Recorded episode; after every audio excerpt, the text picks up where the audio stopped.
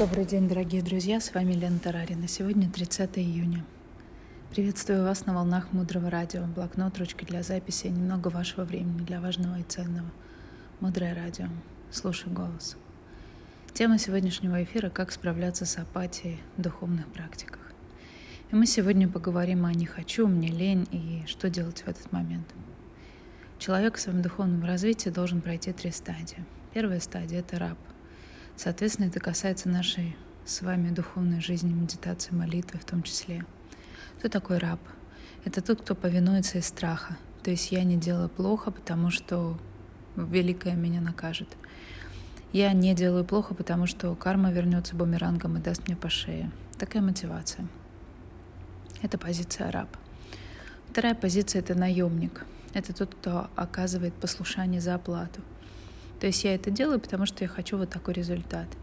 Я себя веду так, потому что я знаю, что будет вот этот отклик. Такой себя баш на баш. Это второй уровень. Он еще не идеальный, но уже более продвинутый, чем первое состояние раба. Третий уровень — это, собственно говоря, куда мы с вами все должны прийти в своей духовной практике. Первый, напомню, это раб, второй — это наемник, третий — это сын и дочь. Тот, кто действительно действует по любви. Я это делаю не потому, что мне страшно, не потому, что я хочу что-то получить, а потому что мое сердце переполнено от любви. И она выходит из берегов, ее не остановить. И происходит это естественным образом. Сейчас приглашаю вас поразмышлять, где, на каком уровне практики вы находитесь. И каким может быть ваш путь на следующий уровень. Это прекрасная тема для работы с нашим духовником, учителем, наставником. Ваш личный план по вашему развитию, ваше видение. Очень важно размышлять и иметь визуальный образ того, куда мы идем.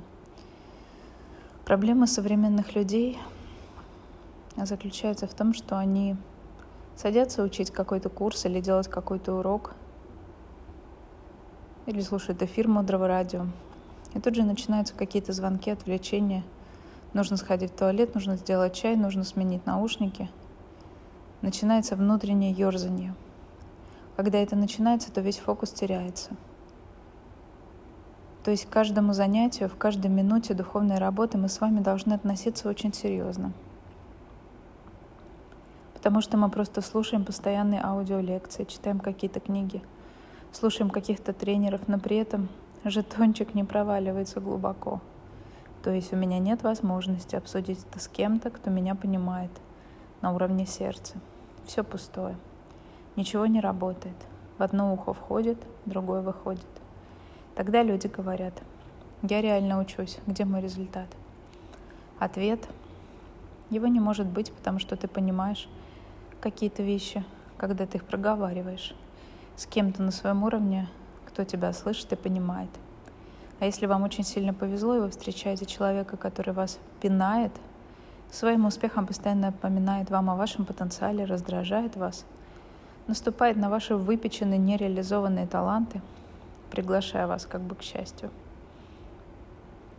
Этот человек — драгоценность. И если вам повезло, что в вашей жизни есть такой честный человек, уровень доверия с которым очень высок — и вы можете с ним это обсуждать и учиться, это очень важно. Еще одна идея. В жизни человека существует два вида будущего.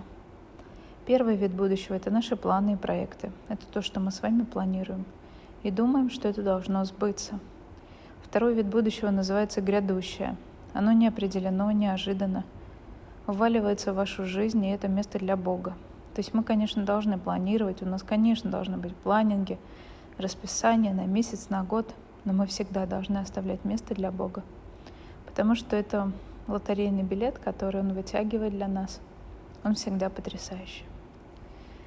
Дальше глубже. Оставайтесь с нами на волнах Мудрого Радио. Мудрое Радио.